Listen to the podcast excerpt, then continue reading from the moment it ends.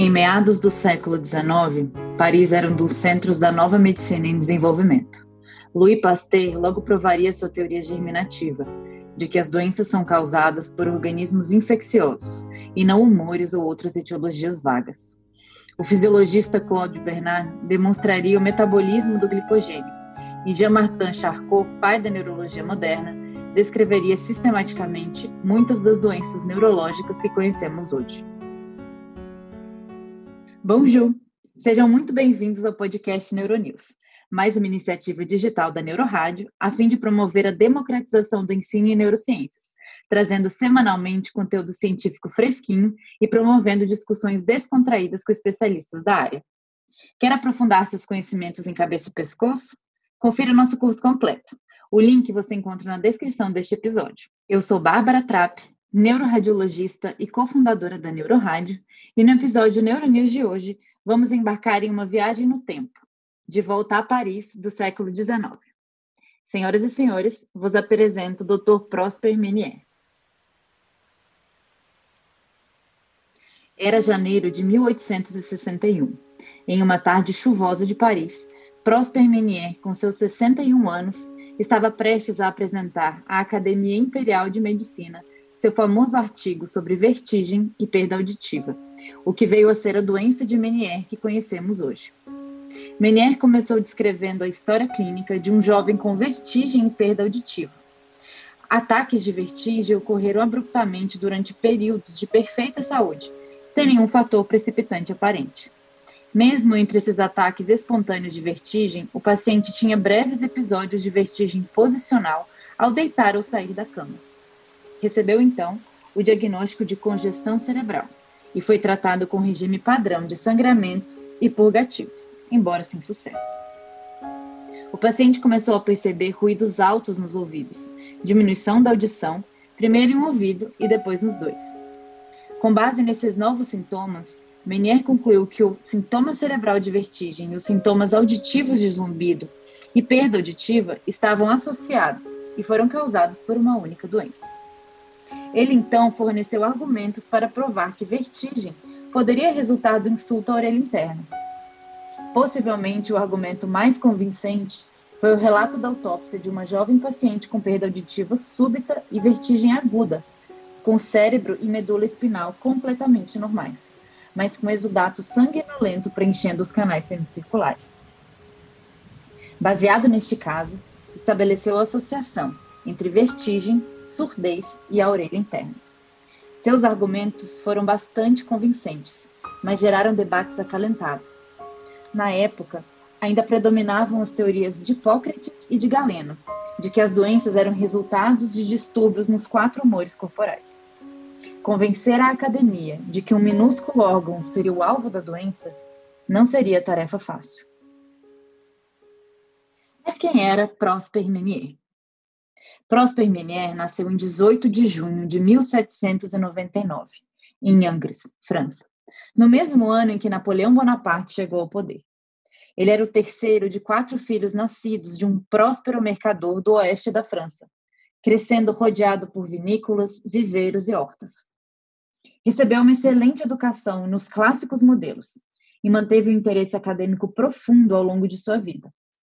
Os belos viveiros e jardins de Angers estimularam o interesse de Menier na botânica, que ele manteve ao longo de toda a sua vida, ocupando mais tarde o posto de vice-presidente da Sociedade Botânica da França. Menier viveu em tempos políticos notáveis. Ele cresceu durante os anos gloriosos da França, beneficiando-se do forte apoio de Napoleão à educação em artes e humanidades. Ingressou na escola secundária aos 13 anos de idade, em 1812, o ano da retirada de Napoleão de Moscou. Menier começou sua formação médica na Universidade de Angers, no ano seguinte ao exílio de Napoleão em Santa Helena. Cursou três anos na Escola Preparatória de Medicina da Universidade de Angers, antes de se mudar para Paris em 1819 para concluir seus estudos médicos. Ele recebeu seu doutorado em medicina em 1828 e foi apontado como auxiliar na clínica do famoso cirurgião do Poitras, no Hotel Dieu. Em 1835, Menier foi enviado pelo governo para ajudar a combater uma epidemia de cólera. por seus esforços notáveis, foi feito cavaleiro da Legião de Honra. Apesar de suas realizações, Menier não recebeu a nomeação que tanto desejava, como professor no Hotel Dian. Em duas ocasiões separadas, ele foi considerado o primeiro da fila para um cargo de professor, mas em ambas o cargo foi dado a um candidato menos qualificado, possivelmente por razões políticas. O ano de 1838 marcou um ponto de virada na vida de Menier.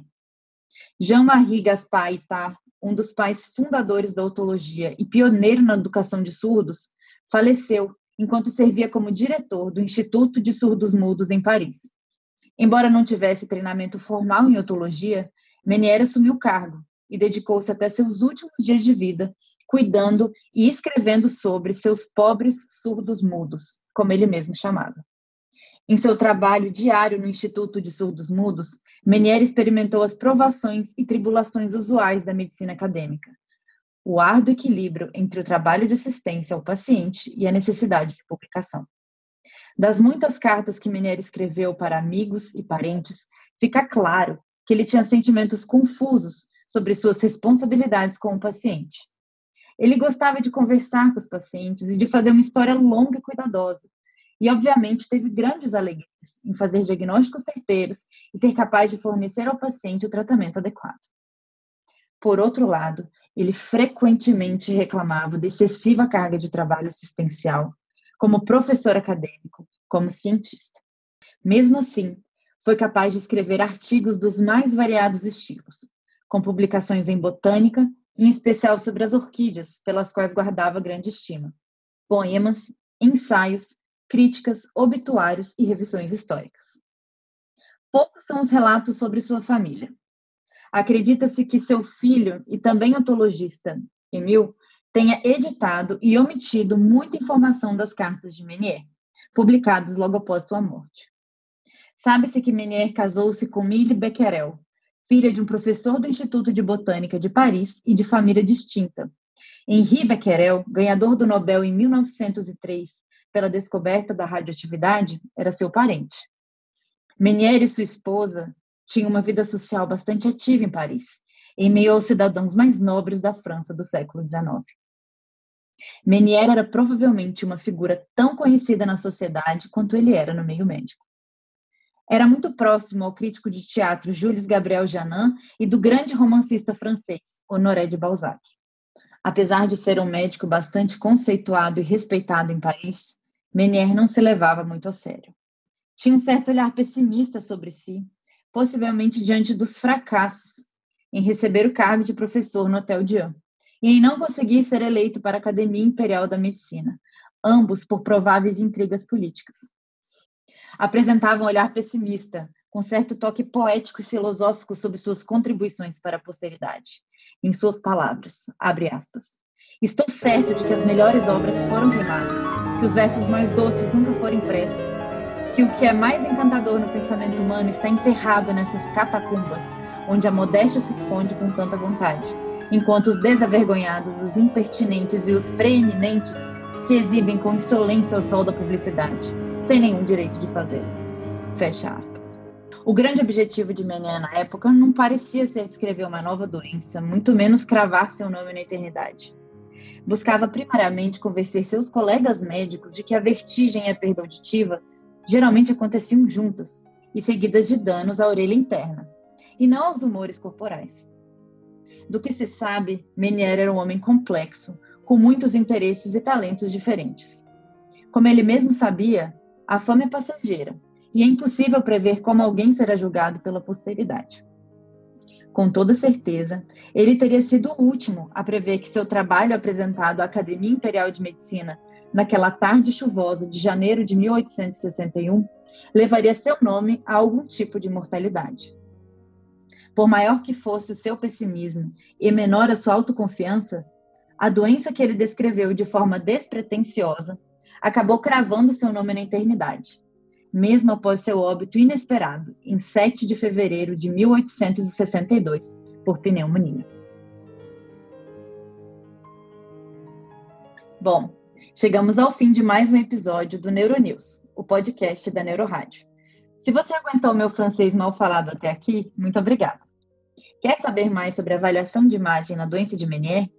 Corre lá no nosso site e faça o teste grátis do Clube de Assinaturas Neuronews. Postamos um artigo fresquinho da JNR sobre o tema. Se você quiser conhecer mais sobre o nosso projeto, acesse o site www.neuroradio.com. Lá você encontrará o plano de assinaturas Neuronews, o blog Free da Neurorádio e os nossos cursos online. Confira também nosso perfil do Instagram e nosso canal do YouTube, com diversos conteúdos gratuitos. Dúvidas, críticas e sugestões são super bem-vindas e podem ser feitas através do e-mail equipe@neuroradio.com. Lembrando que temos episódios novos por aqui toda quarta-feira e você pode ouvi-lo em sua plataforma preferida de streaming. Te vejo semana que vem.